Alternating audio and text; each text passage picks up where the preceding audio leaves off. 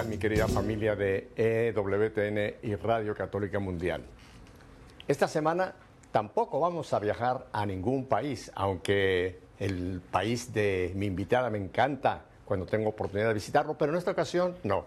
Ya hablaremos de qué país se trata, porque mi invitada la tengo en nuestros estudios centrales ahí en Birmingham, Alabama. Y sin más, pues le doy la bienvenida a Paula Umaña. Paula, por fin se me hizo el regalo de tenerte aquí en nuestra fe en vivo. Bienvenida. Gracias, estoy emocionadísima de estar aquí. Ah, también a mí por fin se me hizo. Muchas gracias, Pepe, y gracias a todos por acompañarnos en este día tan bonito. Ajá. Bueno, eh, creo que ya por tu acento la gente ya pudo captar de qué hermoso país de Centroamérica eres. Y te lo voy a, a decir yo para que me llene la boca de gusto porque quiero mucho a tu país. Costa Rica. Tenemos a Costa Rica con Paula aquí con nosotros. Sí, Costa Rica, el país precioso. país es tu país. es un país precioso. La gente costarricense es, es muy, muy especial. Yo le tengo mucho cariño. En varias ocasiones he tenido oportunidad de estar en tu bello país y créeme, si algún día algún país me gustaría pasar una larga temporada, es en, precisamente en tu país, Costa Rica. No se enfaden el resto del mundo, ¿eh? También iría a donde quiera que el Señor quiera. Pero estoy hablando hoy con Costa Rica. Paulita, vamos a entrar en esta historia tan maravillosa y tan importante de compartir con nuestro auditorio que tú tienes. Entonces ya hemos develado el primer secreto. Tú naciste en Costa Rica. Cuéntanos un poco de Paula y de su familia, de tu infancia, para que te conozcamos mucho más, Paula. Sí, yo nací en Costa Rica y soy la menor de una familia de siete hijos. Eh, bueno, una familia muy La grande. consentida. La consentida, sí. Este, vivimos en, en una ciudad, un pequeño pueblo que se llama Guadalupe. Y crecimos, pues, ah, bueno, ahí como pueden ver la foto en pantalla, es preciosa, esa es toda mi familia cuando ya crecimos todos y justo cuando yo estaba en silla de ruedas, que eso, pues, de eso vamos a hablar hoy. Pero mi papá se llama Carlos Umaña y mi, mi mamá se llama Virginia Hidalgo. Y crecimos eh, en un ambiente muy bonito, con mucho amor, la verdad, y mucho deporte en la casa también. Este, Costa Rica es precioso, aunque también llueve mucho, ¿verdad? De mayo a octubre los aguaceros son sin parar todas las tardes, pero el clima es delicioso, 21 grados centígrados todo el año, casi siempre por las mañanas. Sí. Ajá. Oye, una pregunta antes de que continuemos con tu, con tu compartir. Eh, Carlos y Virginia, tu papá y tu mamá, ¿están viendo este programa? Claro que sí, que lo están viendo, estaban con mucha emoción. Mi papá tiene 92 años y mi mamá tiene 8 Oh. años menos, se me olvidaron las matemáticas. Pero claro que... 80 y- 84. Y también tengo familiares en Guatemala que vieron la publicidad del programa. Este, pues imagínate, ¿no? En mi país, eh, con una familia tan grande, por supuesto que no se, va- no se lo van a perder. Nadie en Costa Rica. No, claro.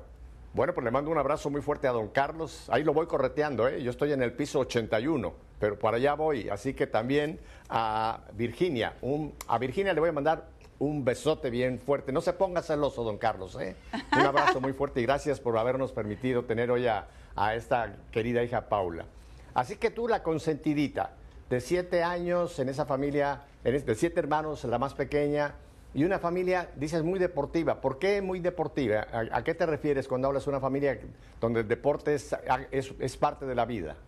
Pues desde que éramos pequeños, mi papá toda la vida era montado en una bicicleta, este, jugando tenis, haciendo deporte. Bueno, mentira, él decidió hasta después de los 50 hacerse deportista cuando se dio cuenta que tenía siete hijos y que si no se cuidaba le iba a dar algo y tenía que cargarse de ellos y estar fuerte. Entonces él, él empezó con el ciclismo, pero recuerdo yo pequeña, tenía como seis años, cuando llegó a la casa por primera vez con una acción de un club de tenis.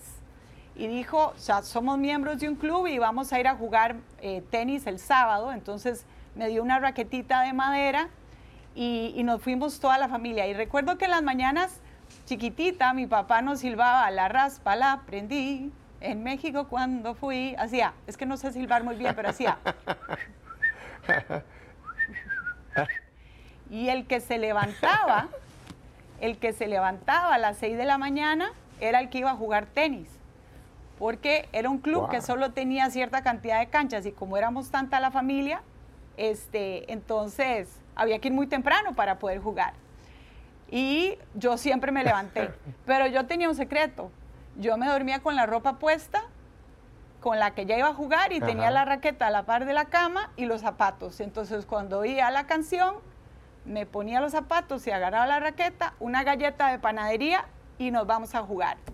Y así fue como crecimos, eh, siendo muy deportistas. Yo creo que yo fui la que más, la que más llegó lejos con el deporte, pero, pero todas mis hermanas algún momento fueron campeonas nacionales de tenis, mi papá también, eh, boliche.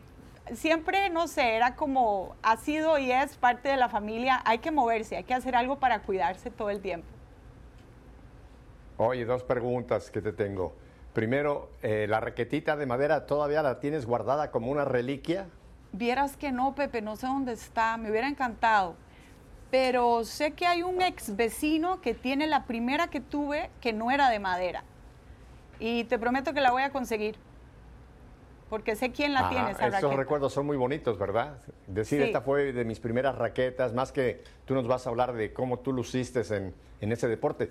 La otra pregunta, tu papá dices que empezó a los 50 años a, practicar deporte y llegó, llegó a campeonatos, o sea que no es, no es real que para ser campeón tienes que empezar, pues eso, a los 8 o 9 años. Ya una persona de 50 años, media, media vida, puede lograr sobresalir o hacer un buen papel en un deporte. Qué interesante, ¿verdad? Yo no había oído un caso igual.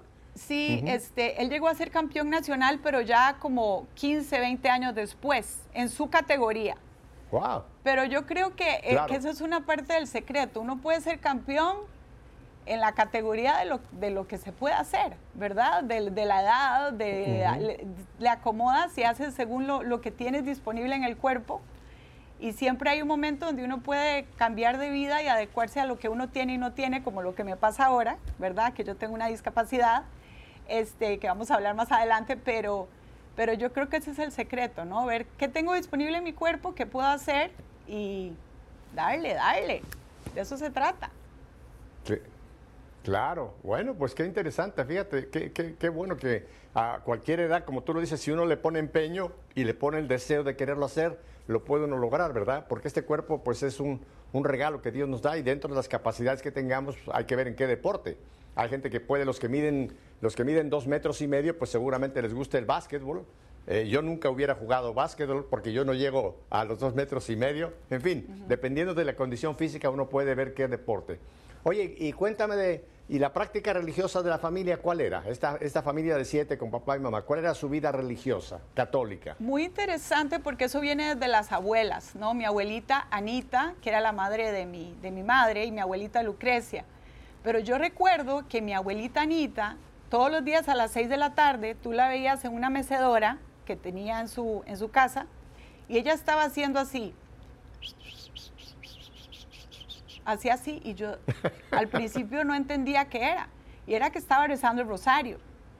Ella lo rezaba de día y de noche, el rosario.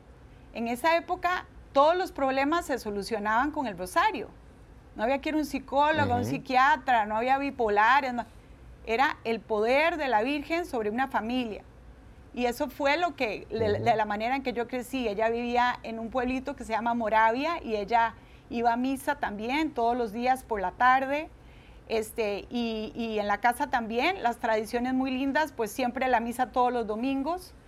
Y, y luego también en Costa Rica tenemos una tradición muy linda que es el 2 de agosto, que es el Día de la Virgen de los Ángeles. Y además ah, hay una tradición muy bonita que es cuando pones el portal en tu casa de Navidad, cuando lo vas a quitar, haces una tradición que se llama el Rosario del Niño. Entonces invitas a tus amigos, a tus familiares, y para poder quitar el portal de la casa tienes que rezar el rosario con tus amigos. Entonces yo crecí así, pero a mí lo que me interesaba eran los pastelillos que había después del rosario. ¿verdad? Porque había galletas y había gente que tenía un tío que se llamaba tío Carlos Hidalgo, que él llevaba unos cantantes especiales y, y no sé, a veces me acuerdo que cuando rezaba el rosario chiquitita, no sé si les ha pasado, le da uno como una risa nerviosa porque uno tenía que comportarse bien y a veces me tenía que ir a esconder porque, porque me daba como esa risa que da a veces, ¿verdad? Pero crecimos eh, siempre eh, con, una tradición católica fuerte y, también en una escuela muy linda de religiosas que fui cuando era pequeña, que se llamaba el María Inmaculada en Moravia, y luego el colegio, que fui al, colegio Calasanz. Entonces, este, siempre hubo una formación de la fe fuerte, eh, poniendo a Dios de primero en todas las cosas, la verdad, y sabiendo, mi abuelita también, eh, bueno, en esa parte era difícil, porque tú sabes que el uniforme de tenis es una faldita corta. Y recuerdo cuando llegábamos del club de tenis a la casa y mi mamá decía, está su abuela en la casa. Y mi abuela decía, se van al infierno, se andan con esas faldas. Y nosotros salíamos corriendo a taparnos porque estaba la abuelita en casa y había que honrar a Dios en todo momento y en todas las cosas que hiciéramos. es cierto, es cierto. Mira, a mí me tocó en mi, en mi juventud, te hablo de los años 50, 60, eh, que todavía me recuerdo las chicas, las jovencitas, las faldas eran abajo de la rodilla.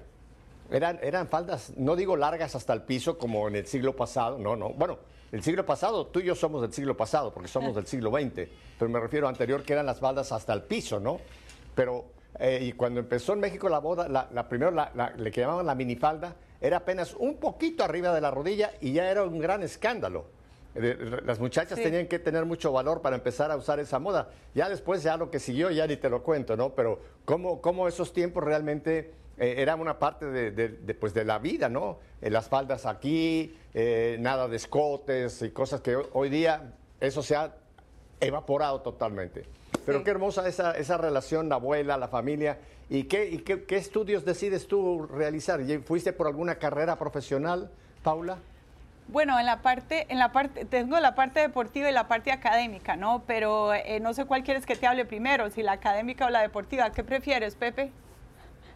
Mira, vamos primero con la académica porque es más cortita, porque la deportiva le vamos a sacar mucho jugo. Ah, ok.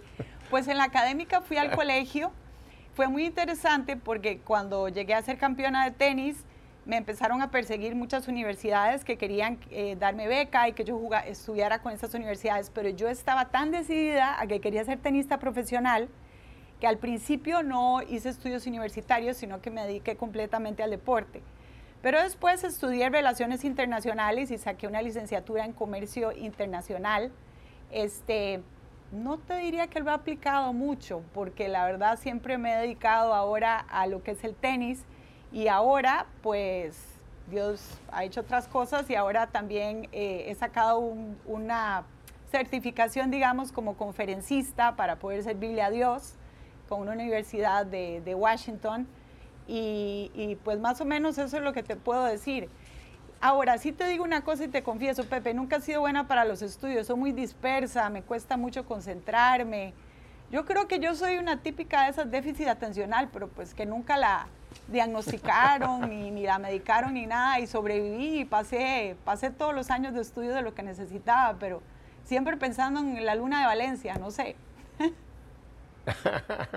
no, pero fíjate que sí tienes una concentración muy importante porque eh, dentro del deporte, eh, concretamente en el tenis, hay que tener una gran concentración en el, en el juego del tenis. La gente piensa que el tenis es simplemente pegarle de golpes a una pelotita, no. El tenis requiere, yo jugué tenis, no profesional jamás, pero, pero yo, yo entiendo que para poder tener un buen partido de tenis tienes que concentrarte, si no te van a, dar una buena paliza, pero en, cuanto tú menos te lo pienses, así que... Sí, completamente. No, sí, yo creo que eso pasa con, con las personas como yo, que cuando les interesa algo es con todo, pero si no cuesta mucho que uno se concentre.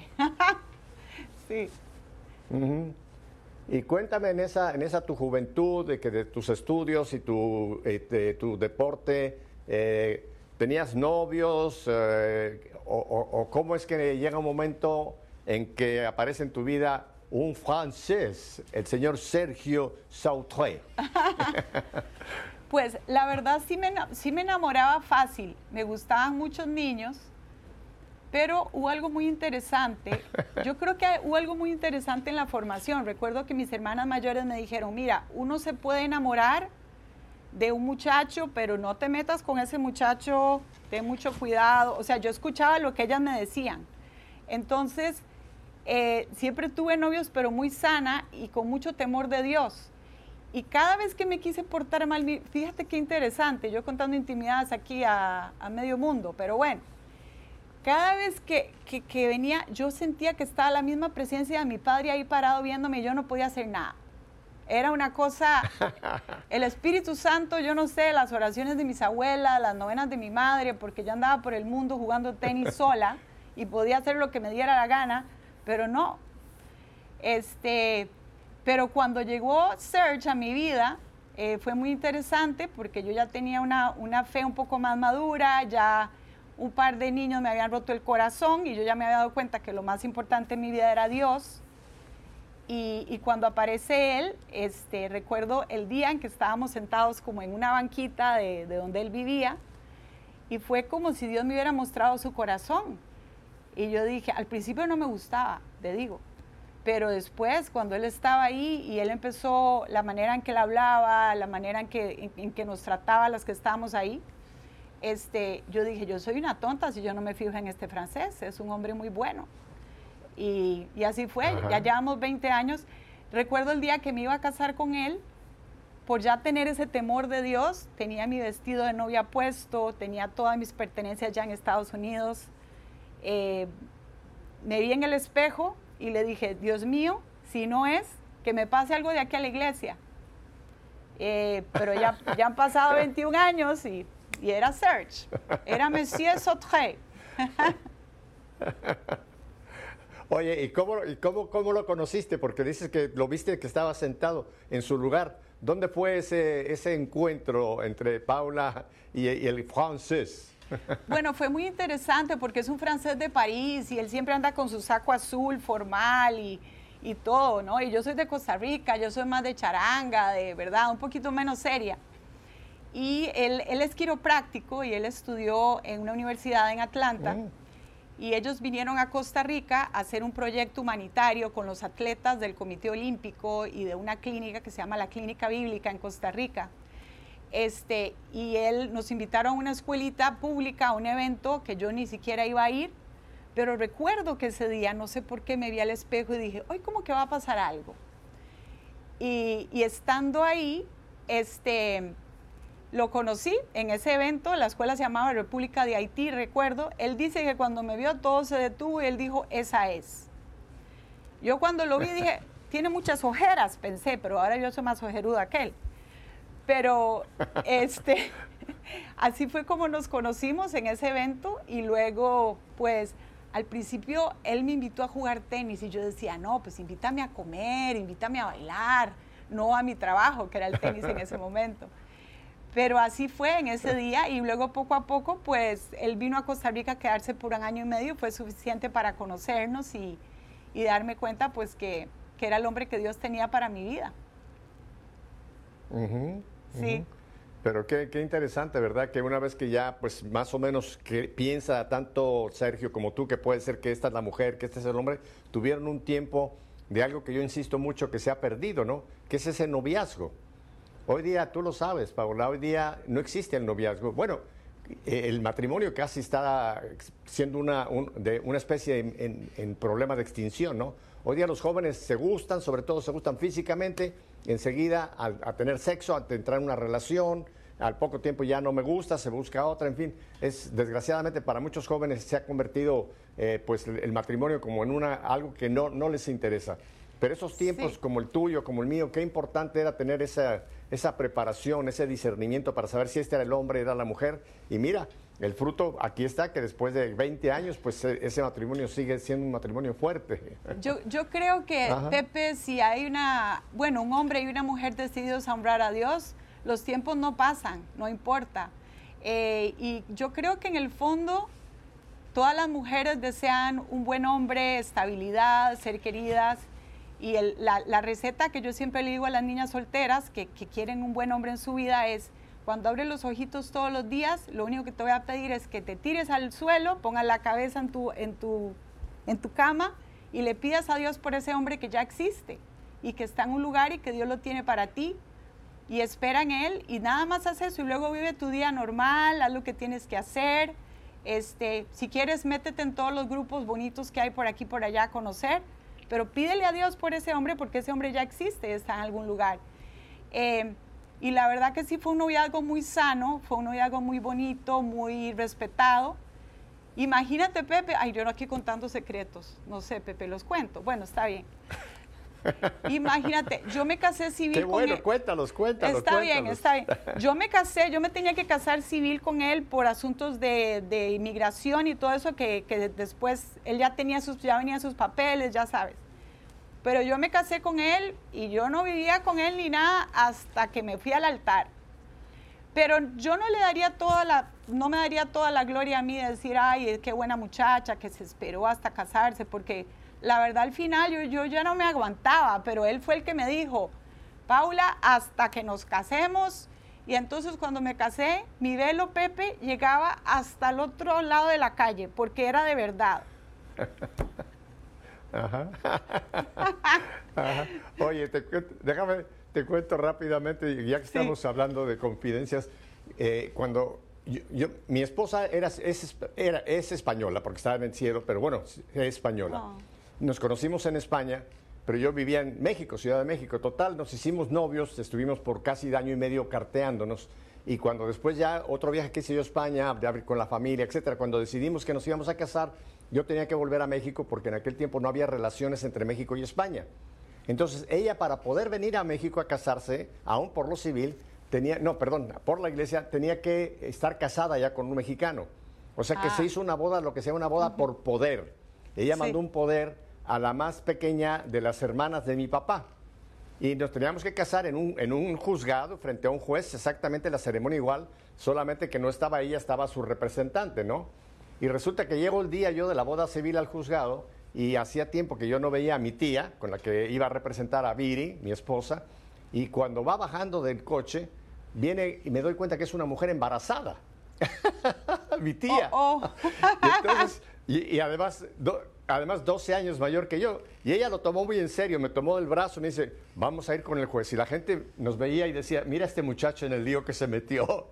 Así que fue una boda interesante. Me casé por recibir con una mujer embarazada.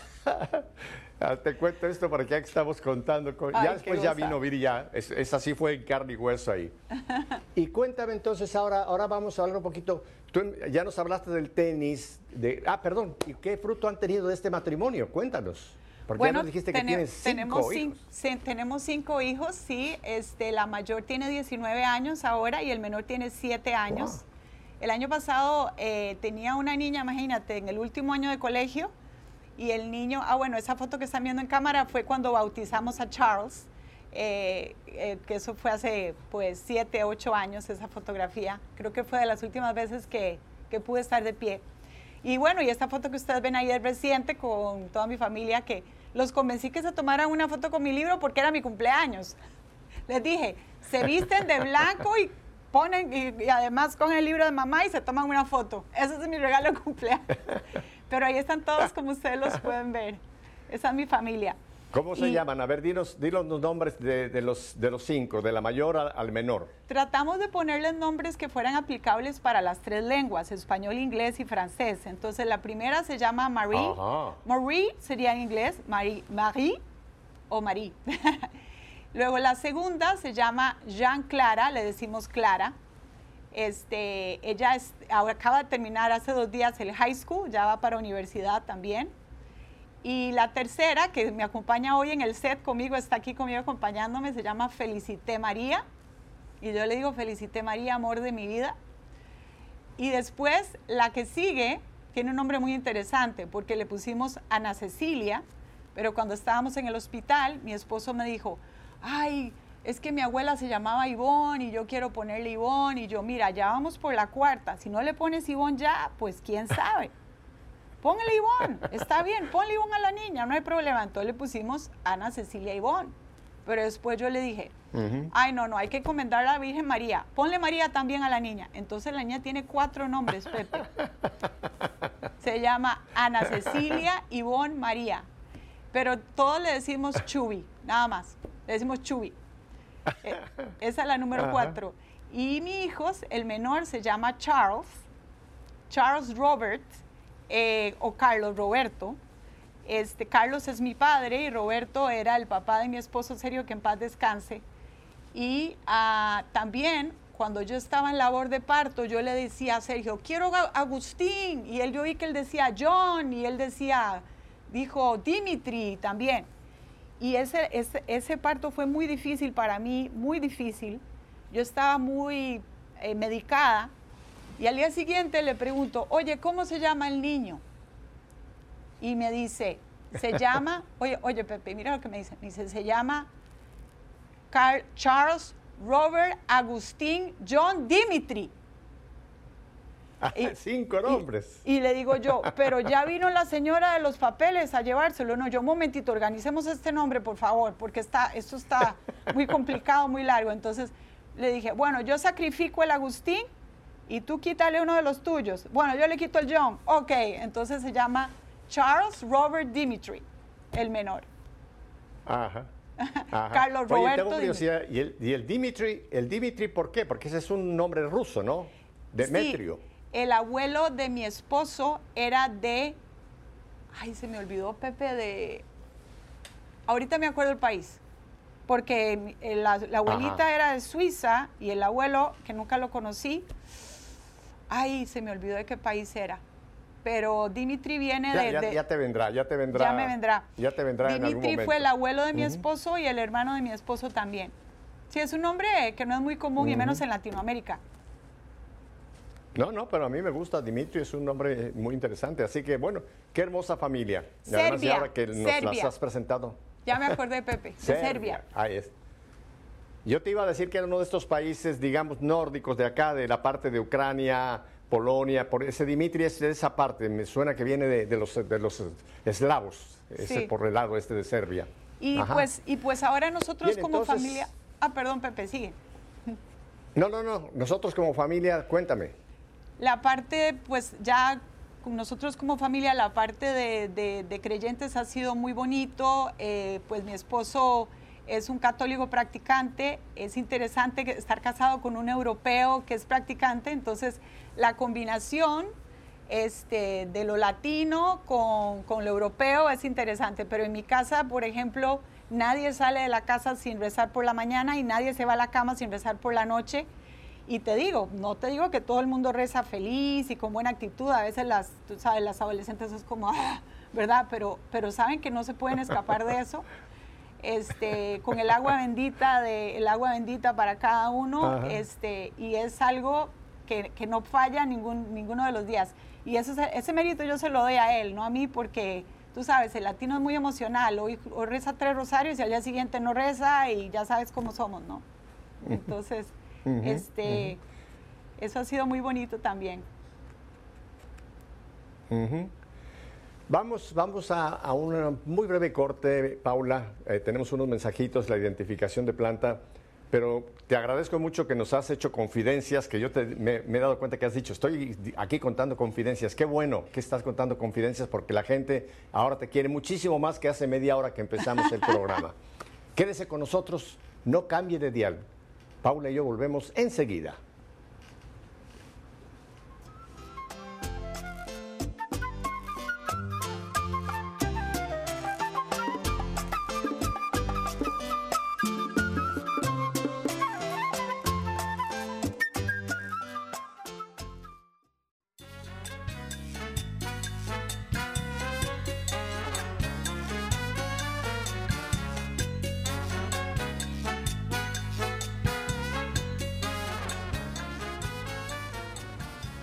Estamos en nuestros estudios centrales en Birmingham, Alabama, con nuestra ya querida amiga en Cristo, Paula Umaña. Paula, ahora cuéntanos algo que ya quedó, creo que esbozado en tu primera eh, parte de compartir, el tenis. Tú entras allá a jugar tenis y llegas a desarrollar una carrera como tenista. Cuéntanos de esta parte de tu vida, como ya una profesional del tenis. Pues recuerdo que el que me introdujo fue mi cuñado que llegó a Costa Rica y me dijo, eh, ¿te gustaría ser tenista profesional? y yo, claro, en ese momento yo ya era campeona nacional, entrenaba todo lo que podía con los recursos que teníamos en casa, porque éramos siete hijos. Recuerdo que al principio costaba muchísimo porque llamaban a casa a invitarme a torneos cerquita en Centroamérica y era difícil poderlo financiar y recuerdo que inclusive los zapatos los gastaba en, una semana y mi papá compraba las láminas de, de ¿qué, te digo? De, para hacerle las suelas a los zapatos y, las cortaba y me los reencauchaba, ¿no? Pero me empecé a hacer cada vez mejor hasta que un día le toqué la puerta a algunas empresas en Costa Rica que me dieron el sí para patrocinarme. Y, entonces para mí fue, imagínate la ilusión, empezar a jugar tenis alrededor del mundo con todo financiado. Eh, y de ahí me mudé a Miami, aquí Key a entrenar a una academia de tenis que era la, uno de los mejores, que era donde estaba Gabriela Sabatini. Y llegué a ser la raqueta número uno de Costa Rica y Centroamérica por más de nueve años, eh, jugar Copa Federación, que es como decir Copa Davis. Y yo quería ser la número uno del mundo, pero bueno, fui la número 280 del mundo, eso fue lo, lo mejor que se pudo lograr, digamos.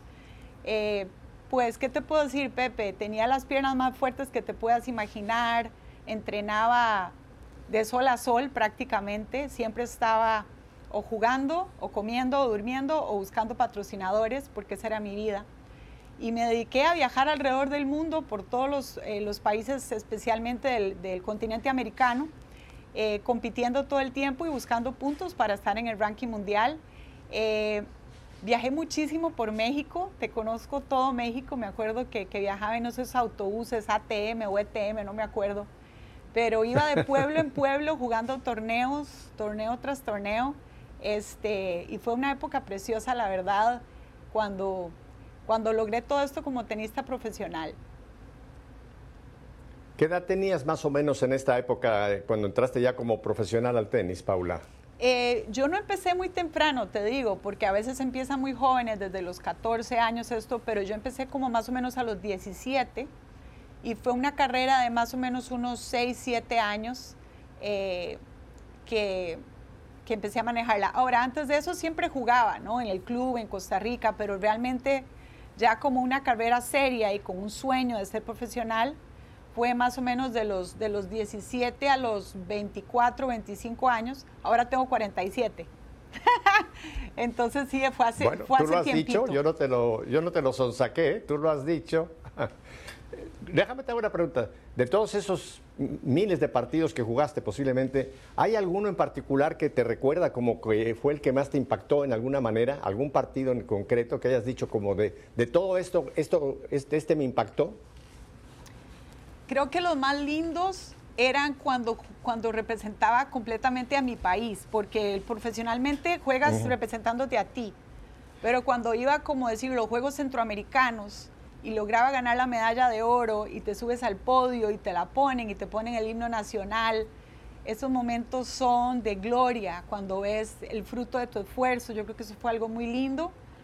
Y luego no sé por qué, tengo recuerdo de, un partido que jugué en ah, Zacatecas, en México, que lo perdí, pero jugué como nunca en mi vida. O sea, no sé cómo explicarte, pero lo disfruté tanto porque me metí a la net todos los puntos y, y, no sé, siento que fue precioso. Si me preguntas, ese es el que más feeling me da, como decir, el que más sentimiento, ¿no? Este, pero, pero qué interesante que, que, sea un partido que, que, no lo ganaste tú. Sin embargo, lo que te recuerda es tu esfuerzo que tú hiciste y en ese sentido, pues perder es ganar, ¿no? Porque tú hiciste todo lo que pudiste y lo hiciste sabiendo que era lo mejor que podías dar. Así que qué, qué buena lección esa, ¿no? Porque uno piensa que el mejor partido es el que gané a, a, McEnroe, ¿no, señor? Como tú dices, un partido de esta naturaleza. ¿Y qué es lo que, qué es lo que trunca esta carrera, Paula? Bueno, eh, después de eso, eh, eh, bueno, quieres que hable de la dificultad que vino mi vida, pero en realidad hubo una transición, por supuesto. Yo paré de jugar tenis profesional, me casé y me dediqué a ser profesora de tenis. Entonces tengo una empresa en, en Atlanta que se llama Coach Paula Tenis y recuerdo que en el año 2015 tenía, eh, mi empresa estaba en el tope de su éxito, tenía 72 niños en competencia, tenía mi programa en seis escuelas y tenía mi quinto embarazo en ese momento. Este, y como toda mujer, Pepe, cuando uno queda embarazado, uno se pregunta, ¿podré? ¿Tendré la fuerza? ¿Tendré la, la fuerza física? ¿Me iré a sentir bien? ¿Estará bien el bebé? Siempre tenemos temores todas las mujeres en los embarazos. Pero en cada embarazo siempre lo lograba. Entonces cuando llegó el quinto ni siquiera me lo pregunté, ¿podré? Sí, sí puedo. Y, y en ese momento, pues, estando embarazada, fue cuando empiezo a enfrentar el momento más difícil de mi vida. Cuéntanos ese momento, Paula. Pues eh, empiezo a sentir adormecimiento en mis manos, en mis pies, empiezo a, pasar cosas extrañas, ¿no? Como que vamos a un paseo familiar, estoy embarazada y mi esposo me dice, oye, ¿puedes ir al auto a traer la botella de vino que traje para el, para el picnic? Y yo me voy al auto y agarro la botella y se me cae las manos y se quiebra. Y mi esposo, ¡mi vino! Y yo le dije, mis manos. ¿Qué pasó? ¿Verdad? Este, y empiezo a sentirme cada vez más débil, pero al principio estaba muy confundida, pensaba que era el embarazo, eh, que el adormecimiento de las manos era la circulación. Nace mi niño, un parto bastante difícil, me atrevo a decir difícil porque ya era el quinto, entonces uno puede medir, ¿no? Muy difícil, me empiezo a sentir cada vez más débil, más débil, hasta que empiezo a, a, sentir que mis piernas eh, empiezan a sentir, a, a perder fuerza. Y una mañana me levanto, bueno, no era tan de mañana, ya me estaba costando mucho subir escaleras, me levanto y imagínate Pepe, imagínense que se levantan y que de la, de la cintura para abajo no hay nada, no sientes absolutamente nada. Caí al, al suelo y, y, empecé a vivir pues los momentos y los años más difíciles de mi vida. ¿Y qué, qué, cuál fue el diagnóstico eh, para esta enfermedad, Paula? Pues después de eso pasé alrededor de seis meses en el hospital, mucha confusión por parte de los doctores. Este, costaba mucho diagnosticar lo que era. Eh, recuerdo que pasé más o menos seis meses en el hospital, salí del hospital y conforme pasaba el tiempo, yo me esforzaba cada vez más porque pensaba que tenía que ser la atleta, la que entrenaba ocho horas al día, la que tenía las piernas fuertes, pero entre más trataba, peor me sentía, no podía, era, era una fuerza, era, era algo inmune que me estaba atacando, que me estaba dejando cada vez peor. Y recuerdo salir del hospital, llegar a casa en silla de ruedas este, y empezar a empeorar cada vez más hasta que me convertí en un, en un pedazo de carne en una cama que solo podía contemplar a sus hijos y a las personas que llegaban a visitarme. Eh, el diagnóstico, perdón, es un diagnóstico, es una palabra muy larga, se llama polineuropatía crónica inflamatoria adminilizante, que, que fue atacando mi cuerpo de, de, una manera impresionante, en donde yo no tenía ningún control y en, en donde recuerdo estar en la cama y las niñas llegaban y me decían, mamá, ¿me puedes cepillar el pelo? ¿Me puedes cerrar el botón de la falda? Porque estaban acostumbradas a la mamá activa, a la mamá que, que siempre lo hacía todo. Y en ese momento yo solo podía contemplarlas, solo podía, pues, prácticamente nada, Pepe, prácticamente nada toda la fuerza y toda la, la, Super Paula, que siempre fue campeona, que todo lo lograba, que, que podía tener todos los hijos, que, que, siempre podía hacerlo todo, este, pues perdió toda su fuerza y perdió todo el control de su vida también. ¿Y qué ocurre? ¿Qué ocurre? Tiene que haber algo, tiene que en alguna forma Dios haber actuado para pues, estar en la situación que te encuentras actualmente, que tú nos has dicho, eres conferencista, puedes viajar eh, con las limitaciones, pero cuéntanos, ¿qué, qué, ¿cómo entra Dios en todo este, en esta tragedia que te estaba ocurriendo en tu vida, Paula? Cuando la crisis llega a tu vida, cuando una situación así llega a tu vida, a veces tu relación con Dios se convierte en una relación de conveniencia, ni siquiera porque lo quieres o lo necesitas, porque estás tan mal que sabes que ¿a quién más voy a ir? Pero no porque lo amas, porque mi, relación empezó a ser así. Yo sé que te necesito, pero yo creo que te equivocaste. Yo creo que no, no, tengo cinco niños en la casa, necesitan ayuda. Y cuando la enfermedad llega a tu vida, Pepe, no es solo lo físico, es espiritual, es financiero, es familiar, lloras un montón, te enojas muchísimo, pasas por un proceso de, muchísimas cosas. Es un duelo porque estás perdiendo tu cuerpo, como cuando pierdes cualquier cosa en tu vida.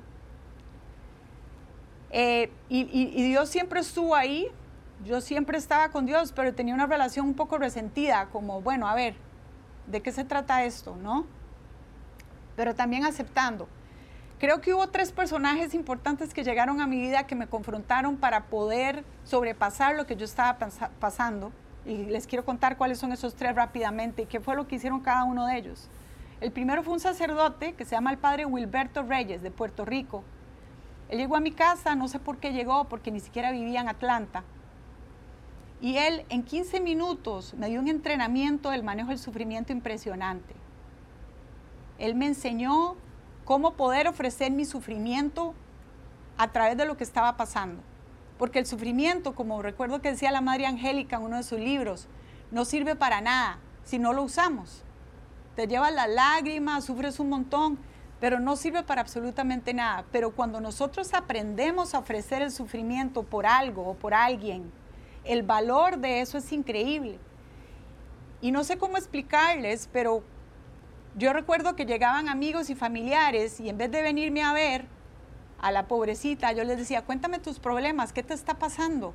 Quiero ser una misionera desde esta cama. Y ahí empezó a cambiar todo, esa actitud de frustración y de enojo se convirtió en una misión. Y tenía la pared de mi cuarto forrada de fotografías y de frases, ¿por qué estoy sufriendo? Y cuando venía el ataque y cuando venía la desesperación, yo veía, estoy sufriendo por mi amiga que quiere un marido. Estoy sufriendo por, otro familiar que está enfermo, estoy sufriendo por mi amiga que tiene un hijo adicto, estoy sufriendo por mi, mi abuelita, por la amiga que diagnosticaron, por esa persona que no se ha convertido y que por años oramos por ella. Hay tantas cosas, por amas del purgatorio. Puedes tener una lista infinita de cosas que puedes hacer desde la cama cuando estás enfermo y tener una foto de Jesús de la Misericordia que te ayuda en ese momento. Entonces, cuando nosotros logramos poner en práctica eso en la enfermedad y en el sufrimiento, es muy extraño, Pepe, pero entramos en un estado de privilegio y de purificación y Dios nos regala una gracia especial para poder manejar el sufrimiento y la dificultad. A mí me encantaría poder venir aquí y decirles, piensa positivo, tú puedes, lo vas a lograr, sé fuerte. Eso sirve en la vida, pero hay momentos en donde no te va a funcionar más porque estás paralizado y no hay esperanza y no se ve nada entonces hay que buscar otras cosas. La otra persona que apareció en mi vida, que, fue drástico para mí, fue mi hija de 19 años, que en ese momento tenía 15. Y yo llegué porque un doctor me dijo, nunca vas a caminar. Los mejores doctores del Centro Neuromuscular Vanderbilt me dijeron, no vas a caminar en tu vida. Entonces me topo con mi hija. Para todo esto, perdón, es que tengo que contarles cómo me recuperé, porque ahora tengo, pues prácticamente ahorita soy parapléjica, pero de la, de la rodilla para arriba estoy bien. Pero mi hija Marí, yo llegué a la casa y yo quería llorar y decirle a alguien, no voy a caminar, pero no escogí a mi esposo, no escogí a mi hermana, escogí a mi hija mayor, porque los hijos le dicen a uno la verdad, los hijos no tienen filtro.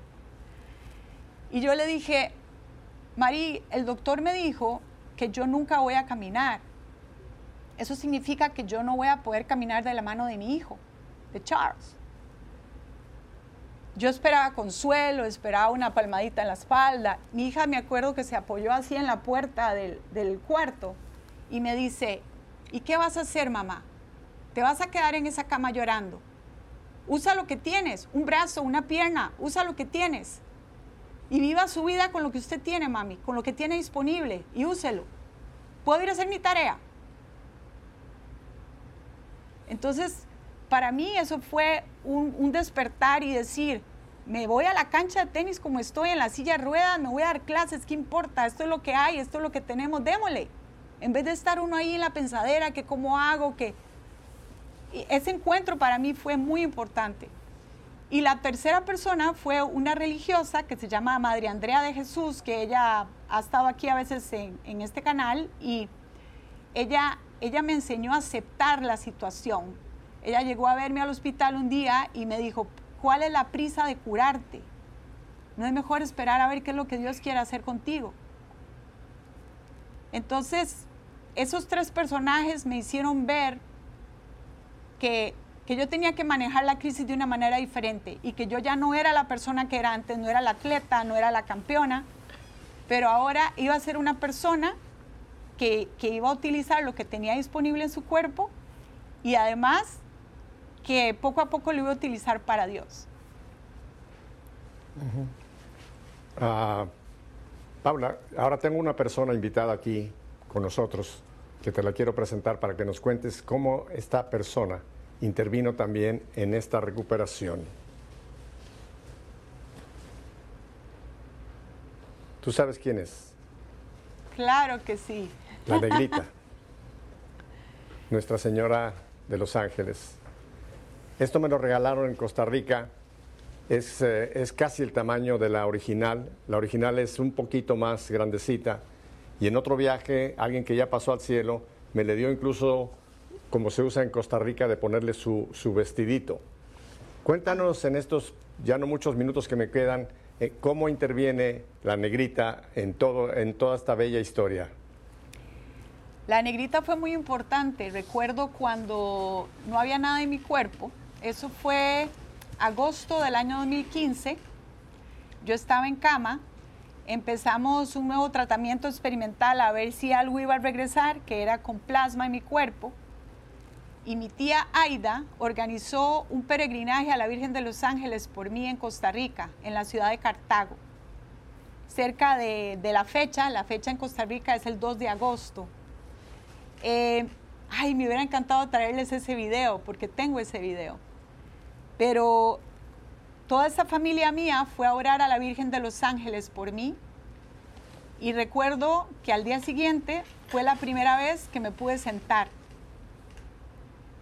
Y, y la verdad, la Madre de Jesús, les puedo decir con días y con fechas, como ella fue marcando etapas de mi recuperación Recuerdo el, el, 11 de febrero, después, eso fue cuando me senté, el día de, de, Lourdes, en febrero, también mi suegra me envió un mensaje, estoy orando por ti este, en este día, y tú sabes, a veces uno no le pone mucha atención a la suegra, pero una amiga este, también me escribió, una amiga muy querida, Marilis Fonseca, también me escribió ese día, y ese día llegó la terapeuta, yo creí que iba a ser lo mismo de siempre, y esa fue la primera vez que me pude poner de pie y empezar a dar un poquito de pasos sin, de una manera inesperada, ¿no?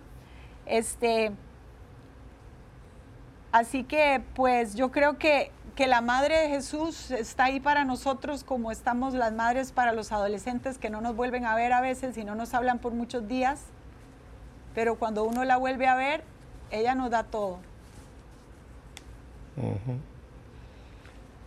Ahora yo quisiera, Paula, que en estos ya me quedan unos cinco minutos, nos hables de un regalo que tú le estás dando a la gente, que es un libro, 40 regalos de esperanza. ¿Cómo nace este libro y cuál es la proyección? ¿Qué es lo que la gente puede esperar a través de este hermoso libro que ya está en tanto en idioma español como en idioma inglés? Cuéntanos de 40 regalos de esperanza, Paula. 40 regalos de esperanza no es mi biografía. 40 regalos de esperanza nace cuando estoy paralizada en una cama llena de frustración y empiezo a sentir la necesidad de que alguien me diga qué hacer con todo mi sufrimiento, cómo manejar el día a día del dolor y de la frustración y el enojo que estoy sintiendo. Entonces, este libro fue escrito, lo hice durante dos años, tiene 40 historias cortas con aplicaciones para cuando una persona está lidiando con un sufrimiento en su vida y sobre todo una enfermedad. Cada historia es súper corta, tiene menos de 350 palabras, pero es por gusto, porque cuando estamos enfermos no tenemos paciencia y nos sentimos muy mal. Y quiero que me digan qué hacer ese día con tanto sufrimiento y dolor. Entonces me di la tarea de entrevistar personas alrededor del mundo el libro que está aquí tiene, eh, tiene 40 historias, de las cuales 14 son mías, pero el resto son personas alrededor del mundo que entrevisté y a través de la entrevista descubrimos cuál es el recurso, la herramienta, el ejercicio, la oración que, que, el enfermo puede hacer ese día para manejar todo ese dolor y ese sufrimiento que está viviendo. También a raíz de mi enfermedad me empezaron a invitar a diferentes grupos a que contara mi testimonio, que contara mi historia, sin darme cuenta que me estaba convirtiendo en una conferencista. Y ahora formo parte de Catholic Speakers Organization y me mandan a los lugares que no me, que no me imagino. Me salen ciudades, Santa Rosa, California, ¿dónde queda eso? Este, Oklahoma, estuve en Chicago la semana pasada. Este, y la verdad, Pepe, les puedo contar 100 cosas horribles, pero mil cosas preciosas. Y me encanta, la verdad, disfruto muchísimo esto porque porque sacamos de algo horrible algo precioso. Este, y pues la verdad me encanta viajar con mis hijos, voy con, con alguno de mis hijos, disfrutamos, vamos al hotel, brincan en la cama, comemos rico, llevamos el libro. Entonces, en este momento son, son, estoy viviendo una etapa muy linda, preciosa, ¿no? Este, pero mi libro es el mejor regalo que le puedes dar a un enfermo. Ahora, el libro está aprobado por el arzobispo de la ciudad de Atlanta, pero por gusto Pepe, eh, hay algunas historias, como unas cuatro o cinco, que no te dicen nada de Dios. Por si acaso el enfermo no es creyente y poder ir jalando poquito a poco este, esa alma que pues generalmente cuando estamos enfermos estamos más cerca de morir. Entonces tenemos que buscar todos los recursos posibles para, para la salvación de las almas. Este, y esa es la tarea que, me he dado durante todo este tiempo de crear este libro y el podcast. El podcast, va a salir al aire el 20 de mayo, el primero, este, y se llama Regalos de Esperanza. Porque también a veces enfermos no, no, nos gusta, no les gusta leer, este, no tienen paciencia, entonces para que escuchen y poderles dar una semillita de amor y cómo poder este, aprovechar el sufrimiento que están pasando en la enfermedad. Entonces hay, hay dos ministerios, aparte del ministerio de cuidar a Sergio y a tus cuatro chicas y a Charles, eh, te ha dado el ministerio de, eh, pues ya, ya lo has vertido en este libro y es importante que lo, tú lo has dicho, no es tu biografía, sino son historias de 14 tuyas y 26 de otras personas que has recopilado y también esa disponibilidad. Para, para invitarte a ti a algún sitio tienen que hacerlo a través de, esta organización o te escriben directamente a ti. ¿Cómo la gente puede, los que tengan interés de llevarte a una conferencia, que darías un bien enorme, cómo se pueden poner en contacto contigo, Paula? Bueno, si, si pueden ir a, mi página web, que es paulaspeaker.com, eh, mi página de Facebook, que es Paula Humana Speaker, eh, o mi correo electrónico, que es paulahumanaspeaker.gmail.com. Este, también pueden ir a la página de Catholic Speakers, Catholic Speakers Organization, y ahí van a ver eh, mi biografía y también pueden hacerlo por medio de ellos. La verdad, me encanta, me encanta dar las conferencias para llevar esperanza y, Dios me ha sorprendido con, las cosas, retiros de mujeres, este, familias, retiros de madres con hijos, eh, convenciones de, de todo tipo, ¿no? Este, la verdad lo disfruto muchísimo y me encantaría poder servirles, ir a cualquier lado. No sé por qué tengo muchas ganas de ir a Puerto Rico, fíjate. México, Puerto Rico, me encantaría ir por allá, este, porque la uh, mayoría de conferencias... Ya te van a caer. Tú no sabes la cantidad de gente que nos está viendo en Puerto Rico, así que ya abriste ahí una, una, olla, una olla de grillos, vas a ir a Puerto Rico. Pero mira, te voy a pedir un favor, para las personas que nos están escuchando por Radio Católica Mundial que no tienen la imagen, Hemos estado poniendo en pantalla tus direcciones, pero ahora que nos des una, una dirección para alguien que la pueda escribir y eh, por radio, que la pueda escribir ahora eh, rapidito para hacer contacto contigo, para la gente de radio. ¿Qué dirección es la más fácil para encontrarte? Yo creo que lo mejor sería mi correo electrónico directo, si quieren, que es Paula Humana, Paula Humana, y luego ponen la palabra speaker. Acuérdense que speaker es S-P-E-A-K-E-R speaker arroba gmail.com. Pueden escribirme un correo directamente a esa dirección y también me pueden ah, seguir en la página de Facebook que es igual Paula Humana Speaker. Así que pues me encantaría poderles ayudar y servir y pasárnosla bien a través de las dificultades. pongan humana, no vayan a poner humaña, porque han oído que yo le he llamado Paula Umaña, su apellido es con ñ, pero para que sea la dirección correcta, no vayan a poner la ñ, porque si no, no van a llegar a con Paula. Paula Humana Speaker, ese es el, nombre clave. Bueno, Paula, eh, de verdad estamos tan felices de haber tenido la oportunidad de compartir y te agradezco. Yo sé que has hablado aquí de confidencias de tu vida, pero tú no sabes el bien que has hecho con compartirnos hoy tu vida y esta situación por la que el Señor te llevó y de la cual está produciendo tanto fruto. Así que te deseo que el Señor te siga llevando adelante, que continúes en esta recuperación y vamos a estar pendientes de ti porque quizá en otro futuro te volvemos a tener para hablar de dónde sigue Paula Umaña, ahora sí, completo su nombre, en este servicio que le estás dando al reino de Dios. Que Dios te bendiga, dale un grandísimo abrazo a Sergio, a tu papi, a tu mami, a tus hijas, a Charlie, y de verdad ha sido una gran bendición. Y yo creo que ustedes, mi querida familia, igual que yo, han gozado, ¿verdad? Escuchando esta historia y nos hemos conmovido y nos hemos hecho uno con Paula. Así que me despido, ya saben mi despedida, si Dios nos concede una semanita más de vida, volveremos la próxima semana para hacer lo que es Paula, nuestra fe en vivo. Hasta la próxima semana, chao. Chao, gracias.